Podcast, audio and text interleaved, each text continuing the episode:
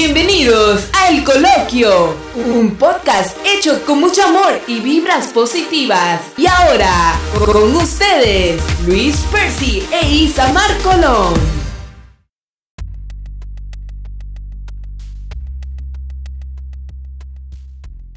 Saludos a todos y bienvenidos un lunes más a este su podcast El Coloquio. Y como siempre, este servidor Luis Percy con ustedes lunes tras lunes y la única, la incomparable Isamar Colón. Isamar, ¿cómo estás? Bienvenida de nuevo. Hola, buenas noches, ¿cómo tú estás? ¿Estás bien, Percy? Pues Saludos a todos. Estoy Estoy súper bien eh, y aquí, después de una semana eh, fuerte, pero comenzando de nuevo, otro lunes más de vida, otra semana de vida, todo tan lindo, todo tan feliz y contento con las reacciones del público con el podcast de la semana pasada, el cual estuvimos hablando sobre la historia de eh, Gypsy Rose, que se titulaba asesiné a mi madre para poder ser libre.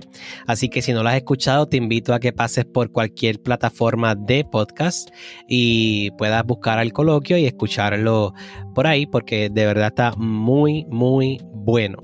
Excelente, sí, me, pareció que la información que discutimos, para el que no lo haya escuchado, es propia de una buena historia, eh, lamentable, pero una buena historia que escuchar.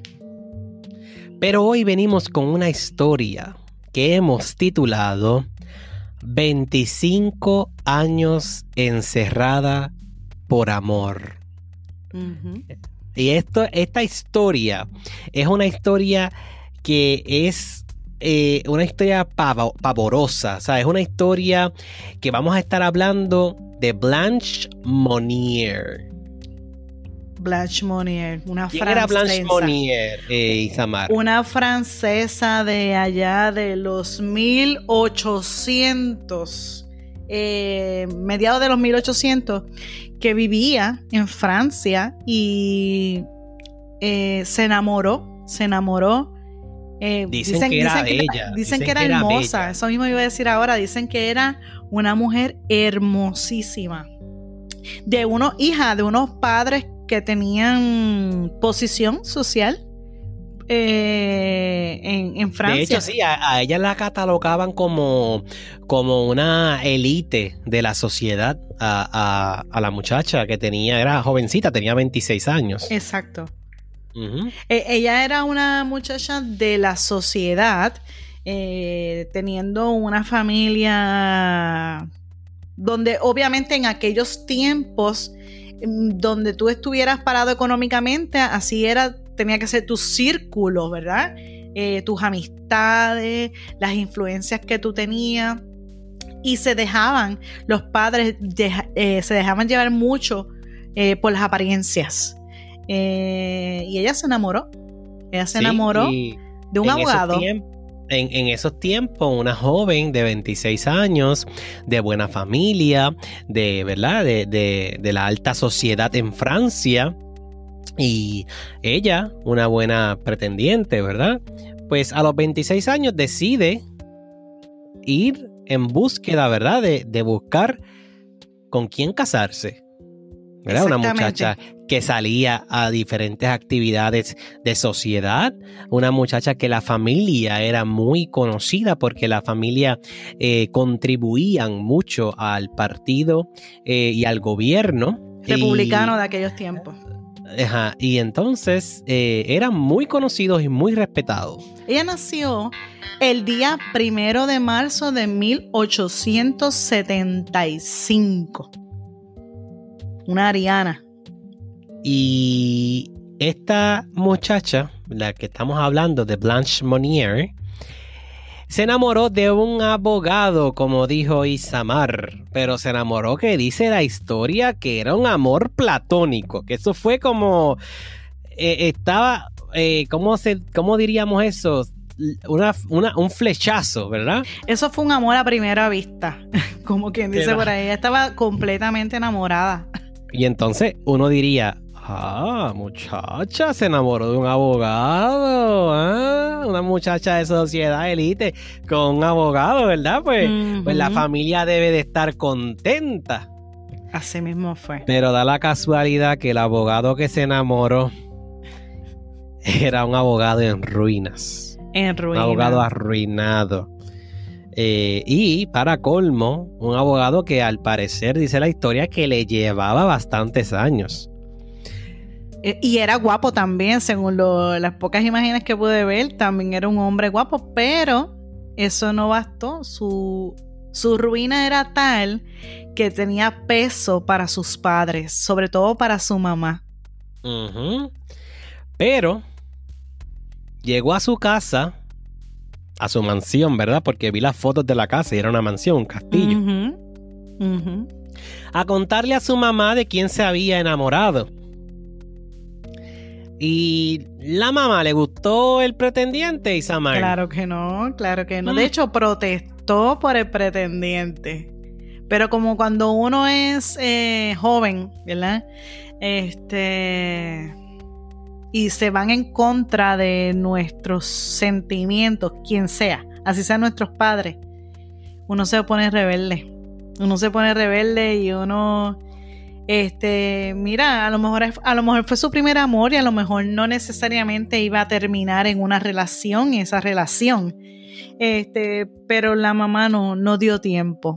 Eso tú sabes que yo he aconsejado a muchas personas que realmente no le pongan tantas eh, obstáculos. Tantas trabas, tantas eh, trabas. a sus hijos. Tantas piedras en el camino.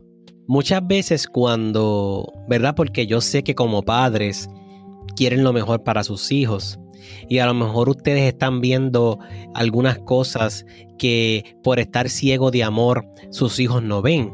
Pero muchas veces el tú cerrarte y prohibir, porque el ser humano tiene algo psicológico que le gusta lo prohibido.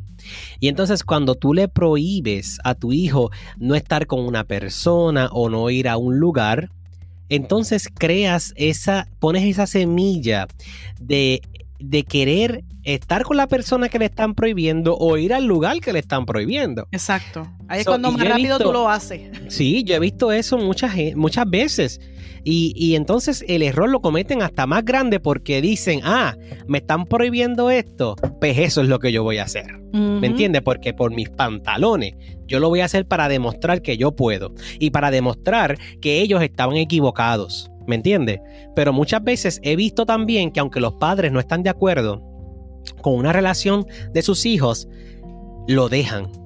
Y entonces lo dejan como volar como una chiringa porque ellos saben que en algún momento van a alar ese hilo hacia atrás.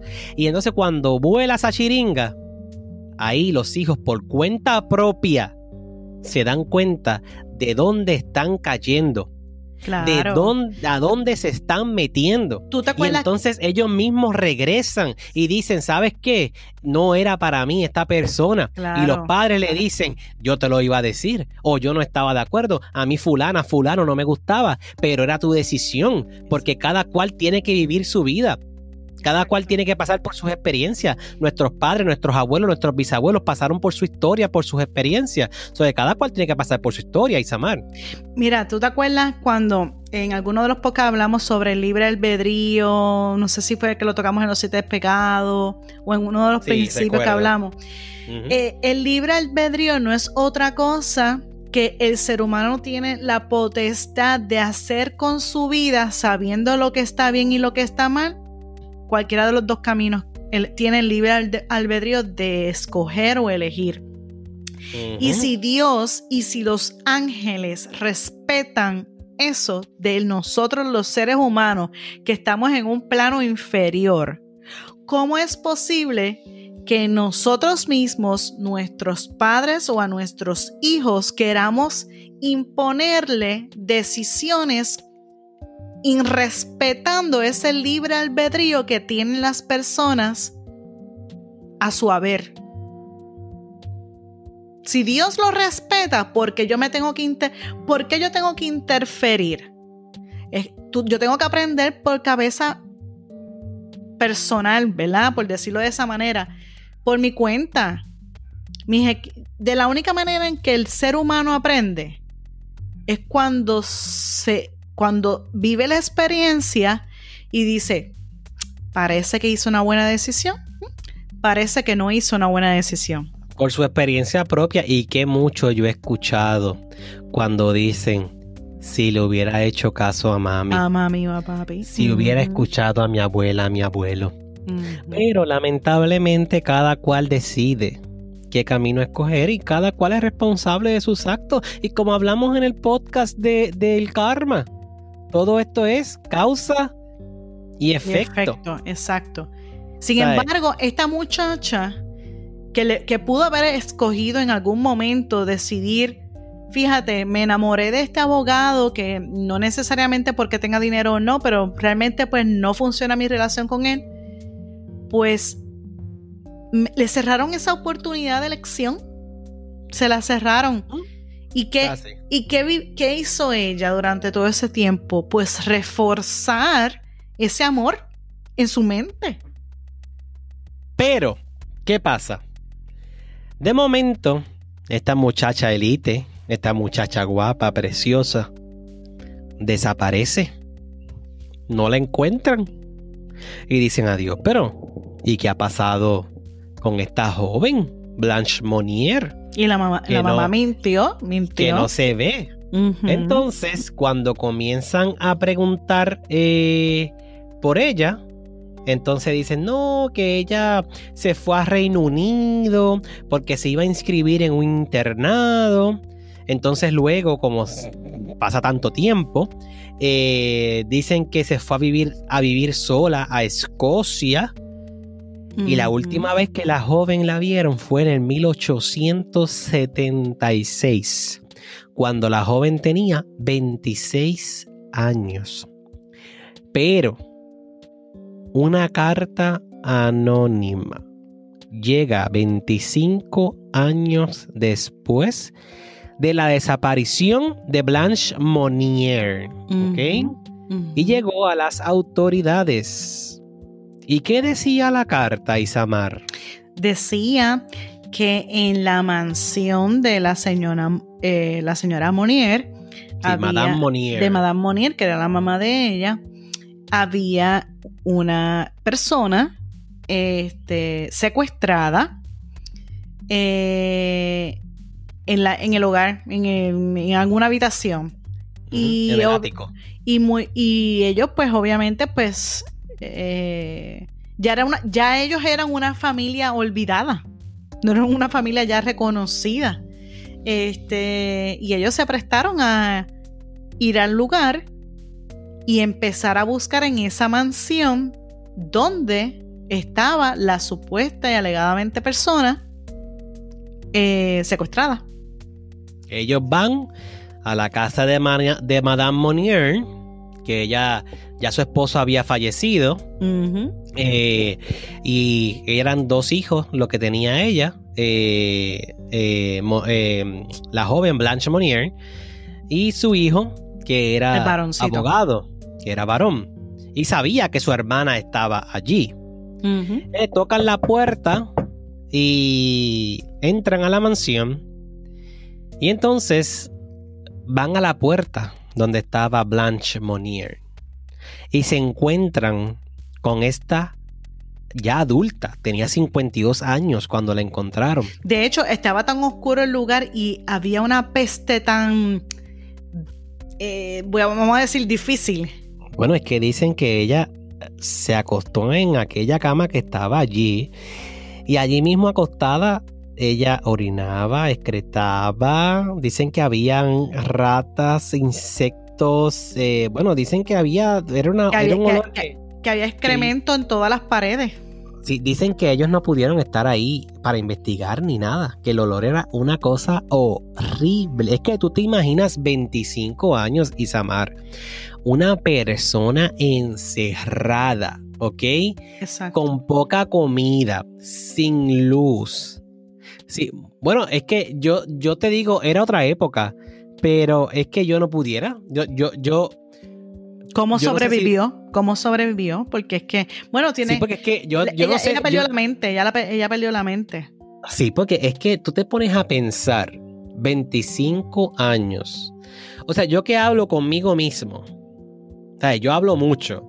Imagínate 25 años sin, mira, y, mira, dicen que no se podía bañar, o sea, la higiene que ella tenía era mínima, no, no tenía una higiene personal porque no tenía baño, o sea, esto fue algo cruel y esto es hasta, eh, ¿cómo se llama eso? Esto es algo... Eso es maltrato también. eso es secuestro, secuestro, eso son, es un delito hoy en día. Tortura era la palabra que estaba buscando. Es una tortura horrible. Oye, y hecha por, por tu propia madre, es más terrible todavía. Pero eh, ahí, vamos a, la parte del egoísmo, a, donde pueden llegar algunos padres creyendo que están haciendo un bien. Mira cómo termina su hija. Es más, ella le hizo más daño a su hija de lo que quizás ella quiso evitarle a través de una vida con un abogado que no tenía dinero. Mire qué grado. O sea, encierra a su hija que la iba a encerrar hasta morir, porque realmente si no llega a ser por esta carta anónima que dicen que esta carta puede haber sido escrita por el propio hermano. De hecho, nunca encontraron quién fue la persona que la, ¿verdad? la había escrito. O por el esposo de una sirvienta. Pero al día de hoy es un misterio quién escribió esa carta. O sea, esta madre encierra a su hijo, a su hija, y es descubierta 25 años después y ella la encierra simple y llanamente porque ella se enamoró de un abogado que realmente no era un abogado prominente. O sea, ¿en qué, en qué sociedad estaban viviendo en esa época? Acuérdate que a veces era más, eh, la gente era más pretenciosa por la posición social. Acuérdate que antes se dividían los ricos y los pobres, no existía clase media, Percy. Entonces, eh, si ya ellos se le consideraba a alguien de la, de la society, de la alta society, ¿verdad? Este, ellos no podían quizás pensar en bajarle el estándar. Y siempre se ha conocido mucha gente que la avaricia por el poder y el dinero ha sido mayor que sus valores como ser humano. Pues mira, la encuentran y la llevan obviamente al hospital, desnutrida, la llevan a urgencia, eh, recupera un poco eh, eh, de peso, pero como era de esperarse, estaba trastornada psicológicamente. ella le dicen que ella le resultaba maravilloso el aire fresco. Ella le tenía miedo a la luz del sol recuerden que son 25 años encerrada en cuatro paredes. Bueno, yo me sorprenda que haya vivido todos esos años. Nosotros en esta pandemia hemos estado criticando uno, dos, tres, cinco meses de encierro. Imagínate 25 años sin salir a la luz. eso es así. Pero lamentablemente.